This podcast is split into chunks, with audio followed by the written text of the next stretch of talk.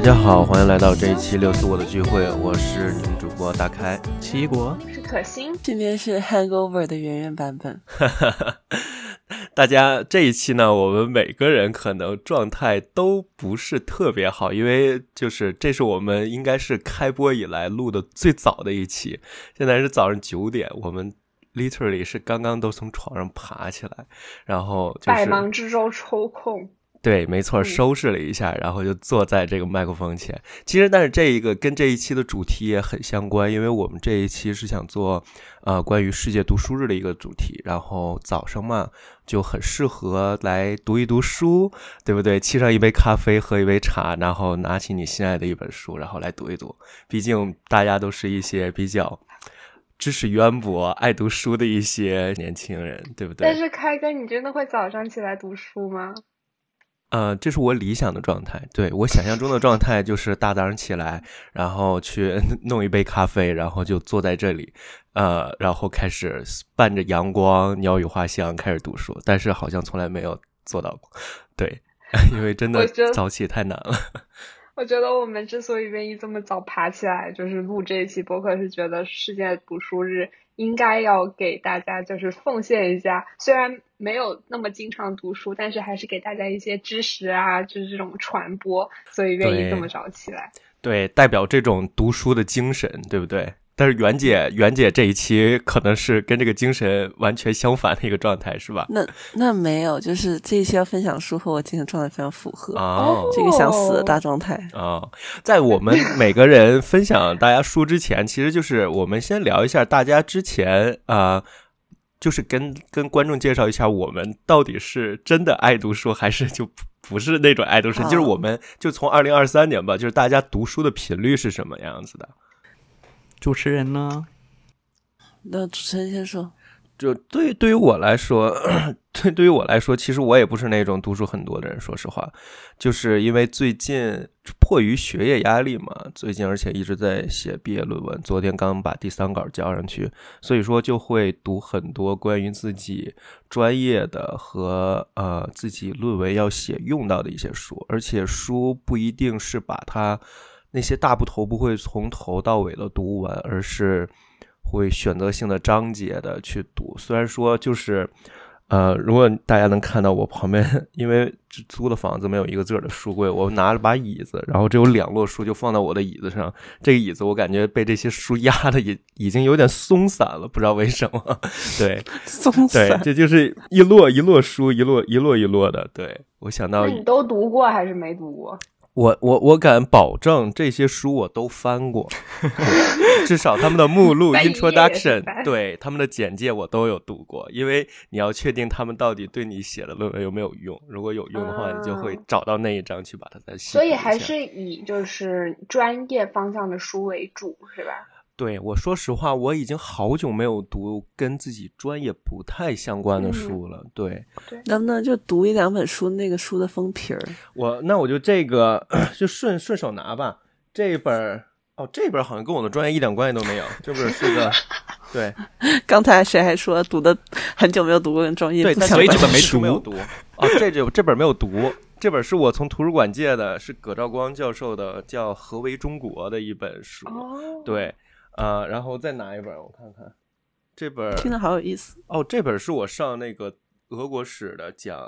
讲名字叫做《Red Famine》，是讲他那个乌克兰那个当时的呃粮食怎么讲，Holodomor，我不知道它中文叫什么，就是指当时苏联的一些政策导致乌克兰的粮食危机，然后的一场屠杀。对，嗯。就我其实我其实蛮好奇，呃，其他人是什么样子的。我的话，我正好相反吧。就我可能因为已经，哎，今年不在学校嘛，就有点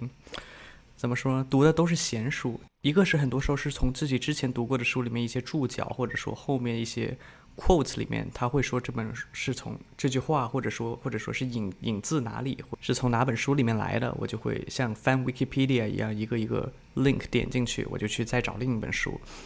然后更多时候是，嗯，因为纽约特别喜欢去逛那些二手书店，就我记得当时和大 K 经常去逛店的时候，就会说，哎，你看这本书这么好看，然后。又厚，甚至才两块钱，真的不买回去吗？然后就会翻很多这种，嗯、很奇怪的二手书拿回家里看。然后我还喜欢二手书的一个原因是，它上面也时不时的会有一些之前人写过的 notes。就一方面觉得就超值是吧？就还有一些人的注解，另一方面我觉得其实别人写的一些注解也是很多时候能够体现他自己，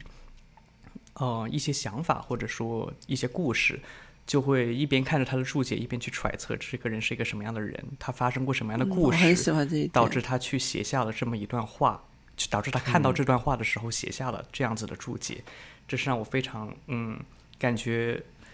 呃这本书火起来的，这么就活，I mean living 的呀，的一种感觉。没错，呃，接着狗哥的，就是补充一句，我今天打算分享的书，也就是因为，嗯，就是我喜欢的人在看，然后我就想说，通过看他喜欢的，看他会看这本书，然后某种意义上也是多了解他一点。哇，好神奇哦。然后，然后呃，回到 回到之前那个问题，就是今年的书也没有看太多，我觉得我就一阵儿阵儿，就有时候想看书就会看一点儿，然后忙的时候就不会看。嗯然后可能看完了一本叫《Tipping the Velvet》，中文名应该叫《南希的情史》，它有 BBC 的三部曲短剧，嗯然后是一个 lesbian 的爱情故事，然后发生在英国大概二十世纪，对那个时候，十九二十世纪吧，对。嗯，我对他印象很深刻，是因为这个故事的女主叫 Nancy，然后她是来自一个英国的小镇叫 Whitstable，嗯，然后那个小镇盛产生蚝，所以我看了就特别的想吃，对，oyster，、哦，所以看了就特别的想吃生蚝，就特别想找个 happy hour 去大吃生蚝。吃生蚝配点酒。昨天是吃生蚝去了吗？没有，那倒没有，昨天就单纯的，对，单纯的喝多了，对，单纯喝酒。Anyway，嗯然后还看了，还买了两本，今年一个叫《The Silent Patient》，也是一个故事。然后那个是在书店的时候，本来我没有打算要买的，但是有一个女生，就一个美国女生，突然就跟我说，因为我当时在翻那本书，嗯她突然说：“It's a really good book。”然后说这个书跟呃希腊那种悲剧故事有点像，就是感觉套了一个那种满模子。然后当时就觉得有点感兴趣，然后买了之后发现 Goodreads 上它的评价非常差，就是它是里面有心理咨询相关的成分，然后 Goodreads 就说就是那个心理咨询一点伦理道德的哦守则都、对都不遵守。然后还有一本是一个跟 trauma 相关的书，然后那个书也非常的有意思，因为它是用一个 feminist approach 去讲关于 trauma 创伤的一整个，它是一个心理就心理范畴、心理这个专业范畴的书，但是它讲的非常深入浅出，然后一开始会给你梳理 trauma。它这个 disorder 的 history，就它并不是说一开始大家都说有 trauma 这个东西，嗯甚至一开始就没有人有意识到这是一个 trauma。然后举两个例子，就是一个是当时这个书名叫什么？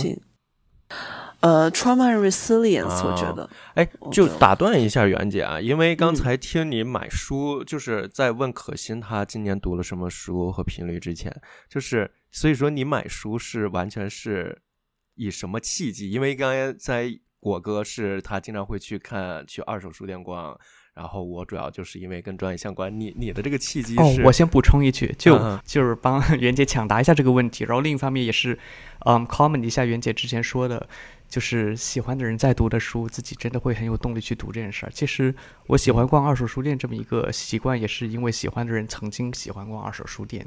所以我觉得这个在我以为读书你单纯这个点上，是因为喜欢跟我一起逛二手书店呢。那你为什么不能是我喜欢的人呢？哦呀天哪，你早这么说不就完了吗？哎，就是咱就是在这个 podcast 里磕一对儿根本不可能成的 CP。然后确实是喜欢的人在做的事儿，或者说在读的书，自己会非常的有动力的去学。我不知道确实有没有大家有没有这种，因为自己喜欢的人读过很多书，然后自己就那段时间会觉得，哎呀，好像压力好大，然后就会经常会凌晨三四点惊醒，哎呀，不知道干啥，又睡不着，读本他喜欢的书吧，太惨了就，会有这样子的。果哥太惨了我啊！我我问一下可心这个问题吧，就是会你会那个去看自己喜欢的人或者他提到的书，你会去特意找来去读吗？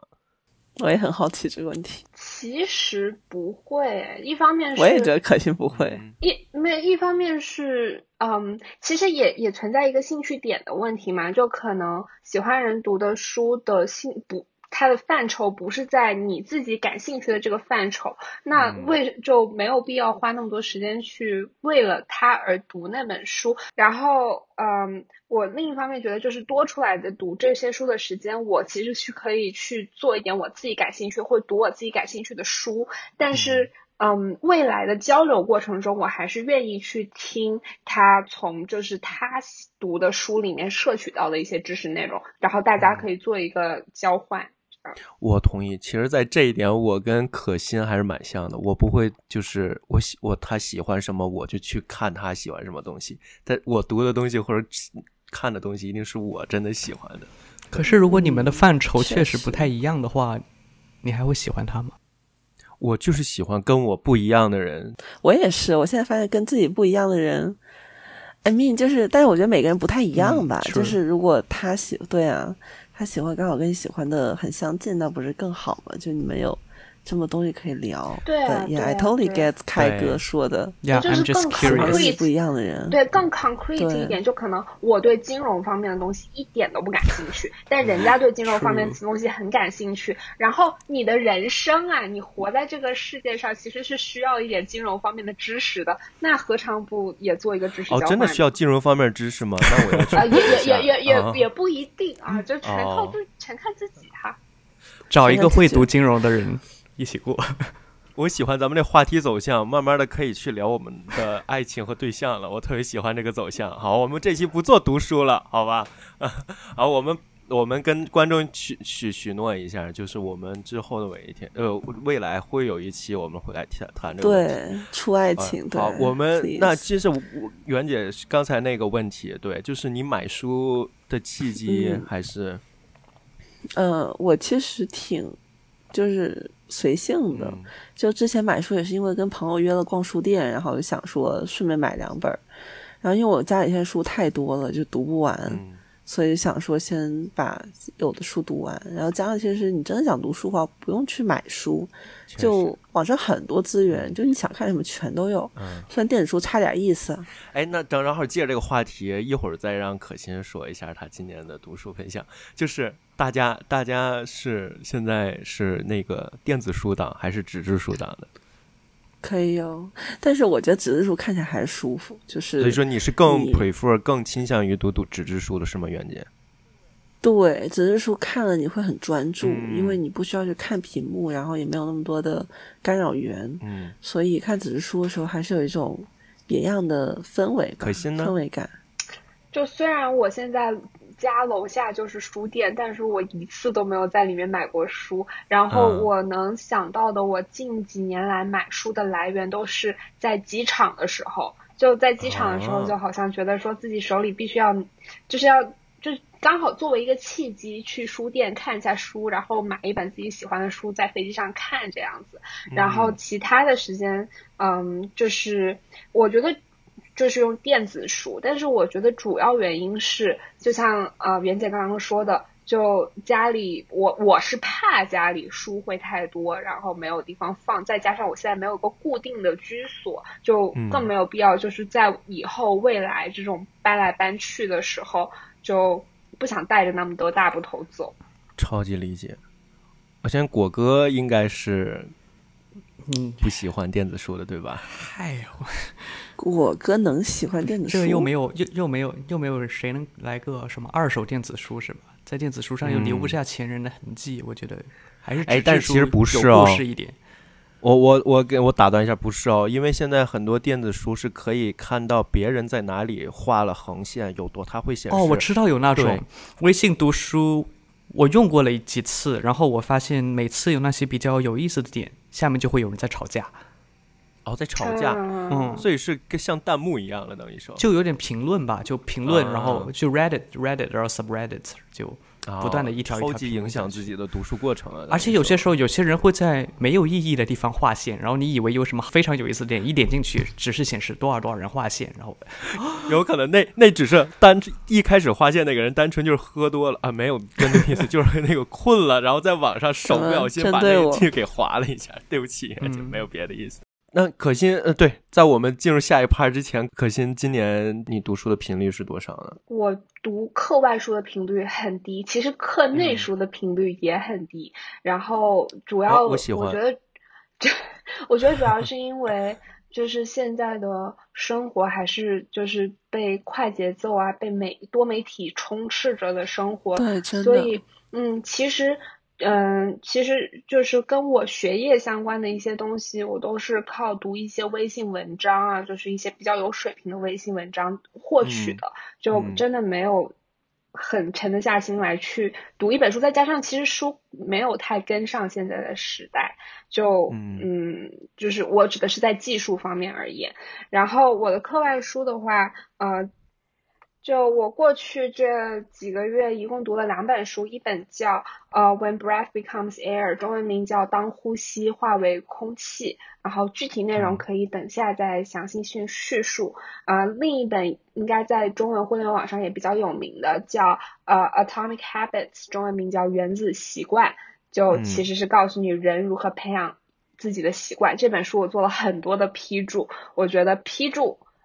念出来可能。对于呃普罗大众都有帮助，但能不能够坚持下去，呃，就看个人的造化了。所以这一会儿再详细讲。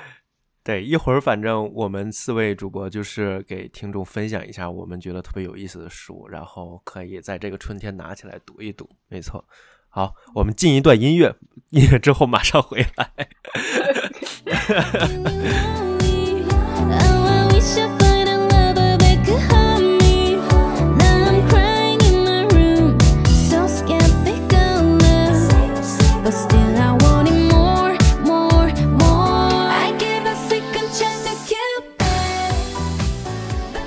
呃，那接下来我们四位主播就是跟大家逐一分享一下我们最近读到的一些有意思的书，然后大家也可以有机会兴趣拿来读一读。那就就我先跟大家分享吧。呃，就是其我分享的一本书呢，是一本经济学家写的书，它叫做呃 Albert Hirschman，呃，中文名叫埃尔伯特·赫胥曼写的《Exit Voice and Loyalty》。啊、呃，中文译名叫做《退出呼吁与忠诚》，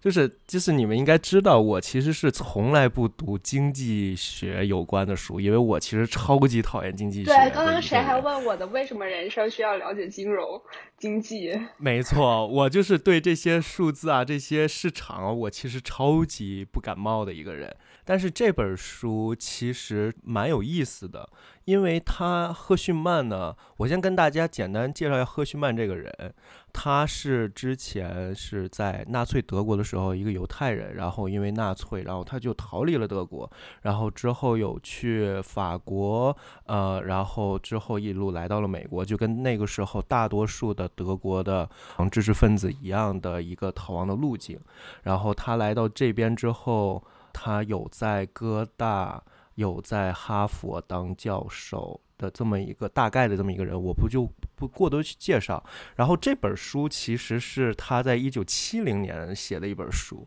就是你看这本书一这个很发黄，很有那种上世纪的那个年代感，对年代感的纸张的感觉，对。但是他就是他其实这个书特别适合大家都没有什么经济学知识的人，也可以去读一下。对，就是我就是没有什么经济学基础知识，因为它是通过一些市场消费者的一些概念，我们生活中都知道的一些概念，它讨论了一个，呃，它与政治进行了一些结合，进行了一些讨论。这可能也是为什么我当时选择去拿起这本书来读的一个点。呃，就是你们看它这个题目嘛，叫做“退出呼吁与忠诚”，其实它是一个特别有意思的概念，就是说，就是举个例子。呃，赫胥曼提出，经济学本身其实是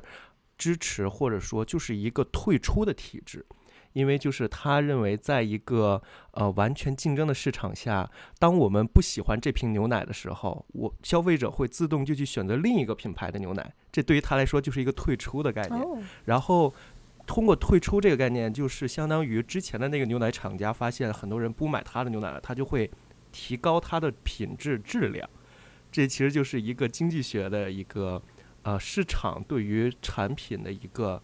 怎么说掌控或者管理吧。它然后与之相对呢，其实就是呼吁或者说抗议。他说这个其实是在是在市场中不可能出现的，就是不可能说我买这个鸡蛋，我觉得它有点它里面有几个破蛋，我就直接打电话到那个那个卖那个鸡卖鸡蛋那个厂家说你以后要好好弄好好弄，你大家就会选择去另一个地方去买鸡蛋，对不对？所以说他就提供了一个这个基本的一个概念，但是他把。跟政治进行了一些结合，这就是我当时觉得这本书很有意思的地方。你我果果哥一直在笑着盯着我，你是有什么想说的吗？没有，你接着说，怎么结合的呢？对，就是他其实这时候他就是提出了另一个概念，呃，在他的第四章他就说出，呃，退出和抗议呼吁的那些人的之间的一种关系，就是他其实说当。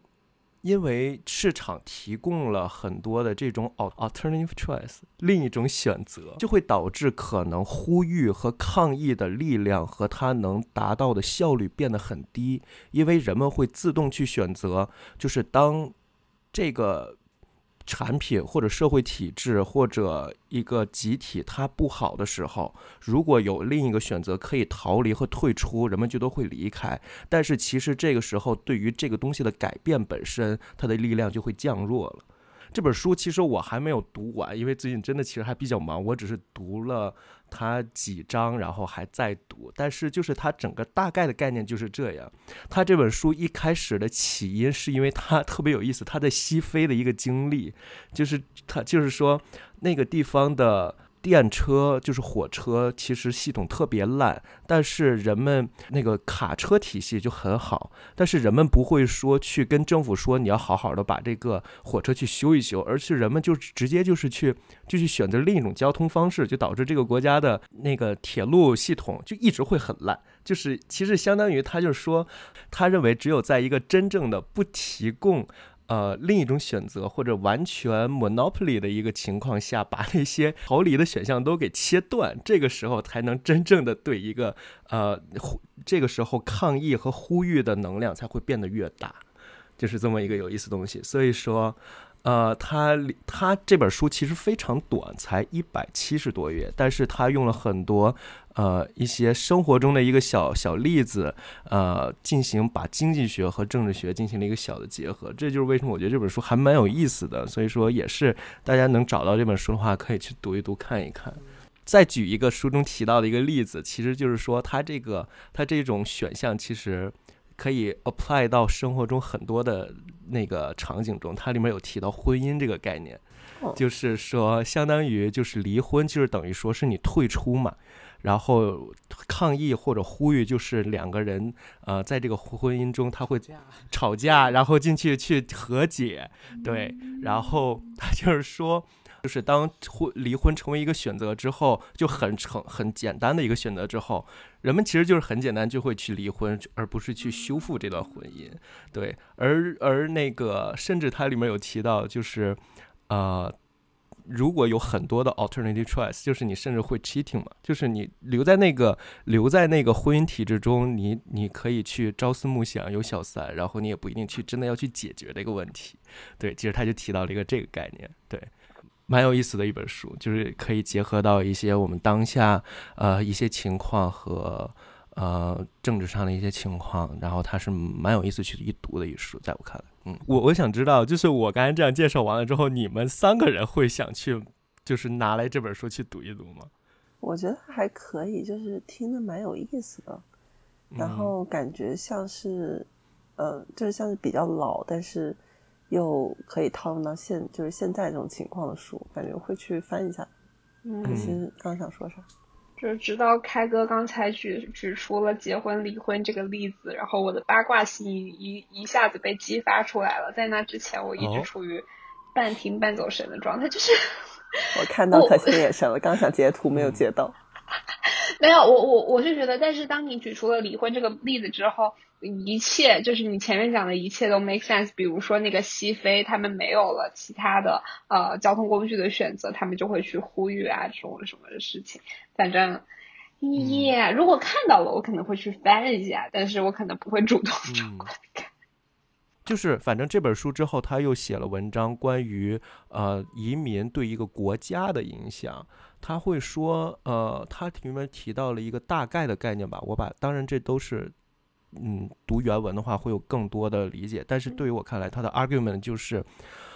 当异议者和抗议者他们都逃离的时候，对于移出的国家来说，就是会更加有利于集权和独裁统治的一个短时间的一个统治。对，因为相当于，因为当你有这个 exit 呃 option 的话。就相当于那些去呼吁、去改变的力量，就全部都流失掉了。对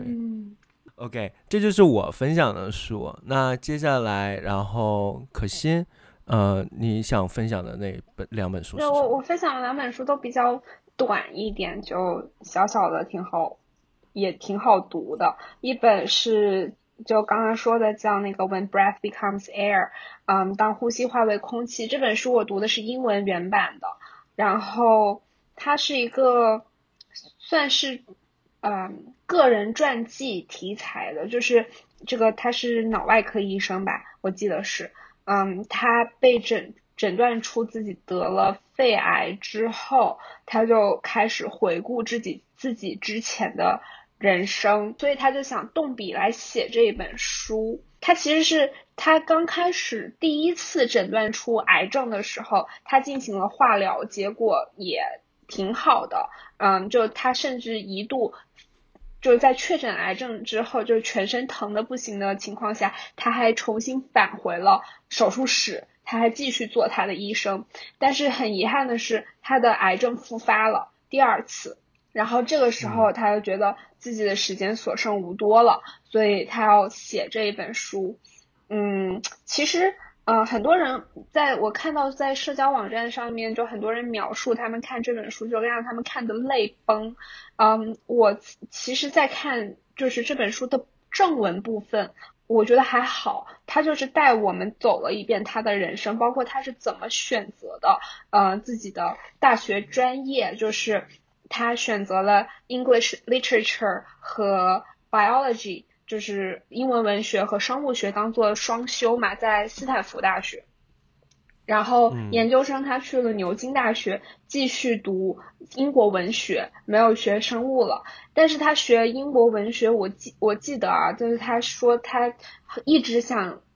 他一直想弄清楚的一个事情就是人他的大脑是怎么跟自己的意识就是。所符合的，但是他发现英国文学就是没有办法帮他回答到这个问题，因为英国文学到了最后，就大家开始写书都是已经脱离了人的思维，就可能就开始写一些呃，就是编就小说之类的，就可能回答不了他对于这个世界的好奇心，于是他又决定返回美国，嗯，开始立志要去研究。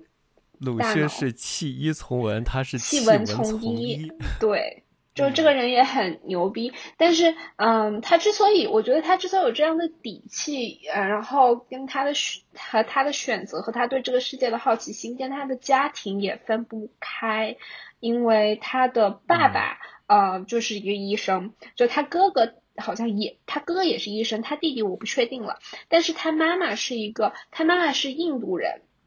嫁给了他爸爸之后，来到了美国，然后他妈妈会很强调文他在文学方面的修养，所以他初中高中的时候，他妈妈就扔给他很多书让他读，然后反正就是他绕了一大圈之后发发现，哎，他还是要去，他还是要去做医生，于是他考了医学院，又考了斯坦福的医学院，然后嗯，就顺理成章的当了医生。我我插一下，我就是因为刚才可心说，当时很多人读的时候都泪崩了。我想知道你读的时候，对，I'm getting there。我现在讲述的一切都是他自己描写的正文内容，嗯，包括他，我我可以很快速的把他后半生走过一下，就是他发现了自己得了癌症，然后这个时候他跟他的妻子是他在斯坦福医学院的同学，他们没有孩子，然后其实都很崩溃，但是他们俩都非常想要一个孩子，于是是在他开始癌症化疗前去存了他的精子，然后用后面怀孕生了小孩，然后在他离开这个世，他幸运的是他在离开这个世界之前见到了他的女儿，不幸的是他女儿大概五个月还是八个月的时候。他就在在家人的怀怀抱里，嗯，在家人的环绕里面离开了这个世界。然后这本书我记得很清楚，让我泪崩的点是在后记，后记是他妻子写的，他妻子就是嗯描写了就是他对于嗯哦不好意思一直没有提这个作者的名字，他叫呃 Paul Paul Kalanithi。卡拉尼奇是个印度裔的，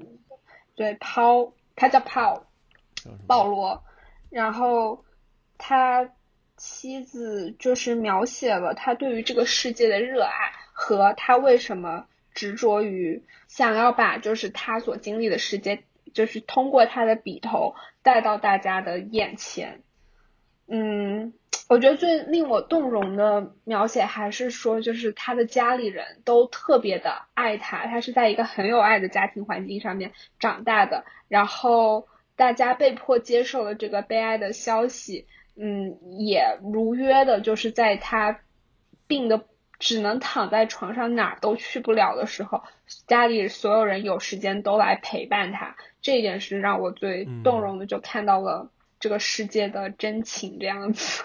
他走的时候才三十七岁，我刚刚查的时候很年轻，七岁，而且他其实已经就是做到了业界的大牛。就他，如果他没有得这个病，他可能下一步就可以在学校当教授了，就是当 neuroscience。业界的一个损失，就是很天妒英才的一个人。真的，三十七岁，这 MD 都才刚 residency 完。才干对很多人刚刚对走完了，他们正要踏上医生的这一程。你像他刚当医生个几年，嗯，就做到业界，嗯，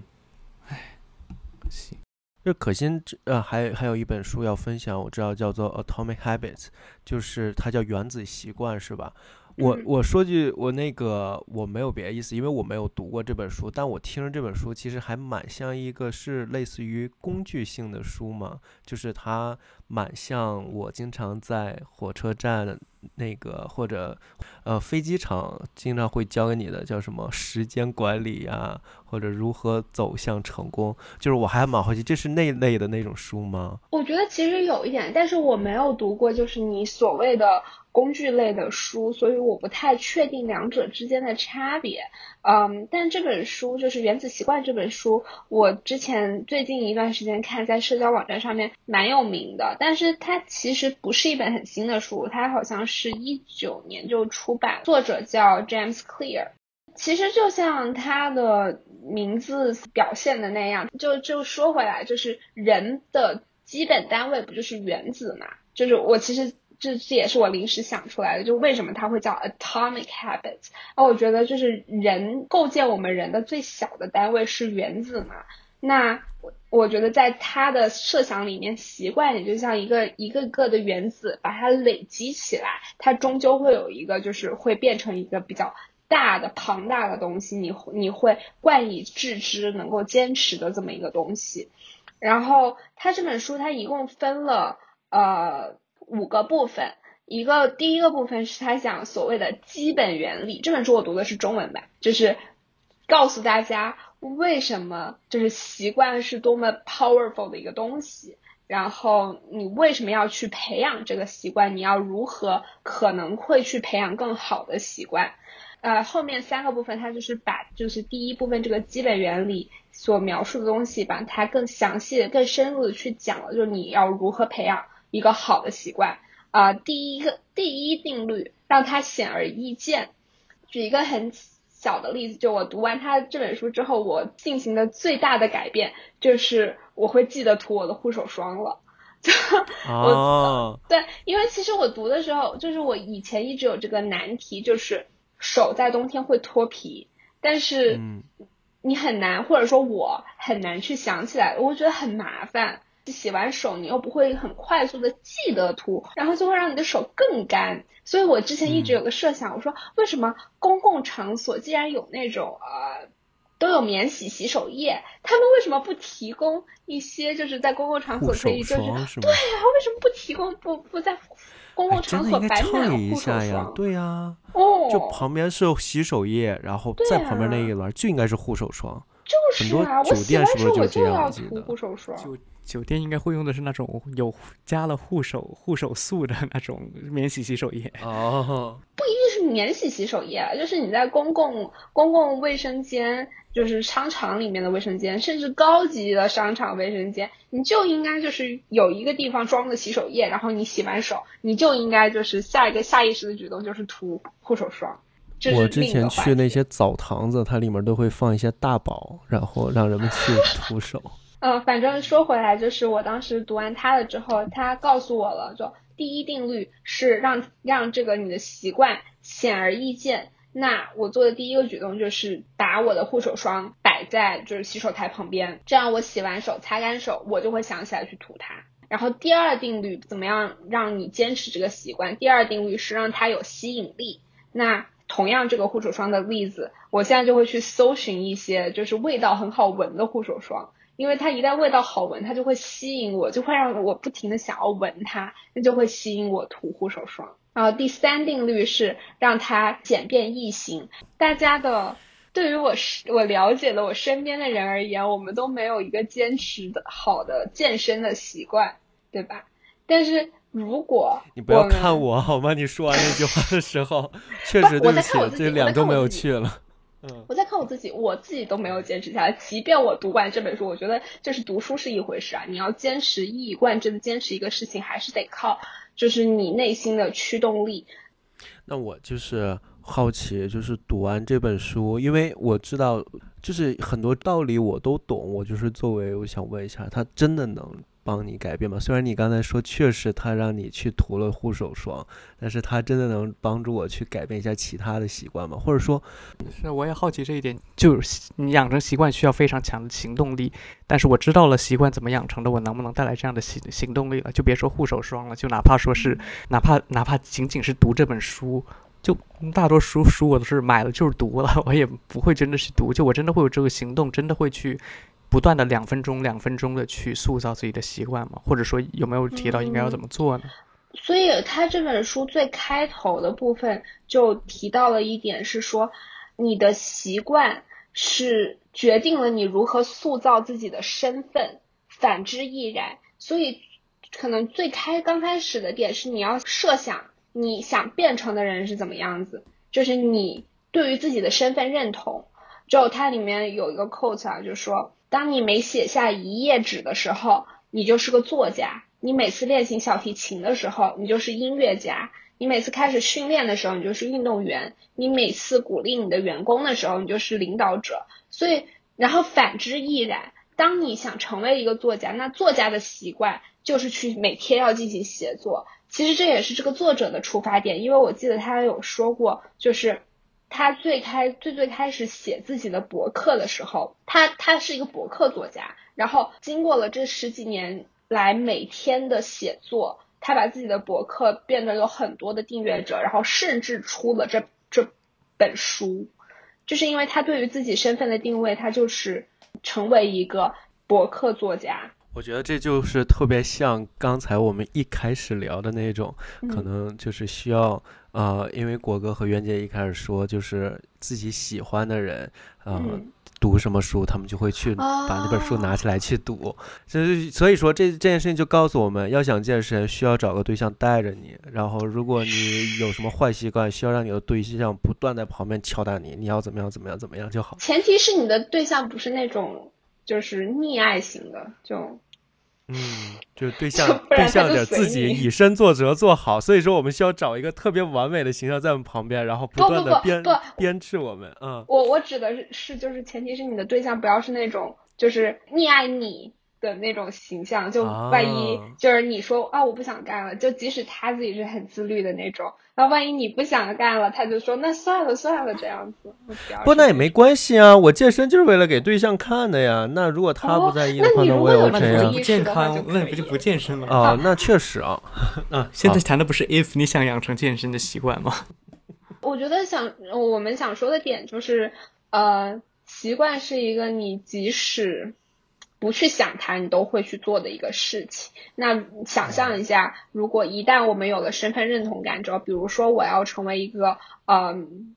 我要我要成为一个健康的人，那我就会想吃的健康，我又想动的健康，我要去运动。那把这些都养成习惯之后，它就成为一个下意识的举动。那我都不用去，我就真正的我在别人面前展现出来的身份就是我就是一个健康生活的人。哎，真的听完 Cathy。听完可心分享的这本书，我就想说，咱们所有人、听众和主播，二零二三年咱们就先做一个健康的人吧，对吧？就大家多多少少该吃，对该吃保健品吃保健品，该擦护手霜擦护手霜，该好好刷牙刷牙，该好好用漱口水用漱口水，该健身健身，对不对？我们今年就努力先做一个健康的人。但是，但是我以我自己。亲身经历做一个例子，告诉大家，就是这个东西吧，还是需要有别人在旁边提醒你，就不然你像我看完了这本书之后，我好像也没有做到特别大的改变啊。但是你已经在脑子里面刻下这个印象，我觉得再要做改变也不难。没有，但话又说回来，就确实，嗯，感觉健康是现在一个非常大的愿望。就因为最近其实家里也出了点事儿嘛，就，唉，怎么说呢？前前两周，家里的狗狗刚去忘形，然后现在就觉得，嗯，健康真的是很多时候你在不知不觉中，你就和身边的一些非常亲密的狗也好，人也好，家人也好，亲情好，友情都会就这么一次说了拜拜。嗯，有些时候我都会想起，就我每次出国的时候，就家里的狗狗都会想尽办法让我别走，就它会。平时如果说遛它狗的话，会给它带上狗绳，然后它会和和我一起走出门。但一般如果它能够见到我，如果说听到我说拜拜的语气不一样，或者说我拿到拿着大包小包就站在门口的时候，它有些时候一开门，它就会自己冲出去，然后我就要在小区里找它找半个小时，就相当于有些时候会拖延我那么一点时间出门。就真的有些时候，你可能说最后一次拜拜的时候，可能狗狗比人都更清楚。下一次见面是什么时候？然后我就想起，就狗狗走的那几天，我就最近可能是想它，或者说，嗯，想起这这么一些狗狗的事儿，我就经常去翻狗狗的电影或者狗狗的书看。我就想起当时在我一二年级第一次养狗之前，我爸妈让我看的一本书，然后我最近又重新把书那本书翻出来看。然后这本书同样也有它的电影改版，它叫。呃，我和狗狗的十个约定。嗯，剧情来看的话，其实嗯不是非常的新颖，一个很老很老的书，然后电影也很老很老，甚至在网上找也只能找到一些盗版的，非常七二零 P 高糊画质的那一种。但嗯，但它的情节非常，我从一个养狗人角度来看非常感人。一个一个是直接从狗狗的角度来看，然后另一个另一个原因是。它的剧情设定，我大概先说一下它的剧情，其实就是，呃，他这个主角就作家，他的爸爸是一个医生，是一个非常爱干净的医生，然后其实有点害怕狗，就是不想养狗，但他和妈妈，他和他的妈妈都是非常喜欢狗狗的人，然后因为爸爸工作的原因，就一直不能养狗，直到说他，直到说妈妈患身患绝症了，可能已经没法陪这个孩子长大的时候。狗狗这个时候是成为了妈妈的延续，而他在他但是在把狗狗交给作家之前，妈妈这个身患绝症的妈妈就站在狗狗的视角，其实同时也是站在自己的视角，和女儿说：“你得和狗狗做十个约定，呃，如果这些约定你不能达到的话，就不能养哦。然后如果现在其实看回来。”我先把这十个约定和大家说一说吧。我也没有具体的 quote，但我觉得这个十个约定，你如果光是站在养狗人的角度，应该是会有同感的。嗯呃，我看一下这十个约定，这个约定其实是从狗狗的角度来说的，所以现在奇异果你就打把它当成奇异狗。我现在在和你说这十个约定。嗯第一条，请给我一点时间，让我了解你对我的要求。二，请信任我，这是我幸福的源泉。三，请不要忘记，我也是有血有肉的。第四条，在责骂前，请先试着去了解我。五，请偶尔对我说说话，虽然我听不懂，但我懂得你的心。六，请不要打我，别忘了，我认真起来比你还强壮，所以如果一定要打，一定是我赢。第七，请好好照顾我，哪怕我会逐渐变老。八，请记住，你有你的工作、你的生活、你的娱乐、你的朋友，但我就只有你。九，请想想，我的生命只有十到十五年，遗弃我会是对我最大的伤害。最后一条，请在我最终离去前陪着我，这是我最后的心愿。请记得，我爱你。如果光是从养狗人角度，其实已经很有同感了，更何况就是如果是因为它这个剧情设置上来说，狗狗其实是妈妈的延续，就不只是人和狗吧，有些时候人和人之间也不知道什么时候就已经是生离死别，什么时候就已经是，就哪怕你是站在一个癌症妈妈对自己孩子说话的份上，又有多少个几天能够让我们之间彼此互相珍惜呢？就当时我是。因为，因为我当时一直都记着，我我记得我现在到二到我二十三岁，我一共养过三条狗，但最后一条无论怎么样，我好像或多或少都没有办法遵守。嗯，我记得就养前两条狗的时候，因为自己还小，可能爸妈觉得我没法面对死亡或者什么的话题。我记得他们当时给我一个借口，虽然我当时听出了是借口，但是我也不知道怎么去面对。他们当时说的一个借口是。狗狗生病了，然后我们没有能力去治好它，我们已经把它送给了一个医生，他会把狗狗治好的。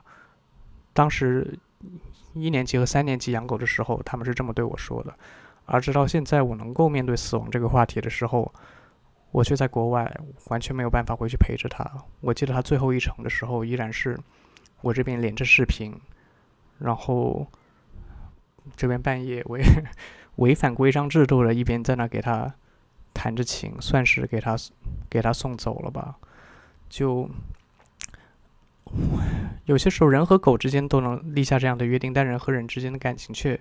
我们不会这么轻易的去表达自己想让对方珍惜的这么一种诉求。就就妈妈和孩子之间也不会也不会说，就是你一定要好好珍惜我。这样听起来也听起来也像道德绑架了。就但是其实。我们之间为什么又不互相珍惜一点，又不互相就是陪着对方走完最后的这一段路呢？有些时候，当时我是一边送着狗狗走，一边就回想起之前读过的这些书，自己未曾实现的诺言，然后一边看着这部电影就一边泪崩。哎呀，好沉重啊！就，哎，虽虽然说，嗯。没有，那我先先先先先先抱抱果哥吧，抱抱果哥。确实，哎，我觉得真的只有养了狗狗之后，当然前提是你本身就是一个心地特别善良的人，然后养了狗狗之后，你就更能理解，嗯，为什么他们被称为是人类的朋友，然后很多人愿意当宠物的爸爸妈妈这样子。因为我自身的例子就是，当我坚持养了我们家狗狗之后。我妈原先是很，就是她她后面跟她朋友说，她最开始真的是对我们家那条狗一点感情都没有，纯粹是出于责任感，然后要跟我一起照顾它。但是过了这么几年之后，那就培养出了很深的感情，真的是当成自己的孩子一样在照顾。就是如只要就即使他们就是。比如说，现在我们家的狗现在有皮肤病，然后我妈真的每天都在网络上面问医生、问宠物医生，问他们要吃什么药这样子。就，我觉得之后我们可以呃单聊一集，因为我相信大家都我已经不想聊书了，我只想聊狗。这现在我现在得出了一个结论，就是读书不如养狗。当然对喜欢猫的人没有别的恶意啊，就是对，我们之后可以做一期嗯关于宠物的主题的是播客。的，是的，但是书这个东西吧，就是就是书吧，它一方面给我们提供了别人别的在这个世界上生活的人的视角，另一方面又就是确认了你看待这个世界的态度，有别这个世界上有别的人，就跟你想的是一样的。读书就是最简单的去重顾另一个人的生活，用他能感受另一个人他所经历的一切，他的想法，所以说是一个对我来说是最便宜、性价比最高的一个方式去感受世界的一个手段。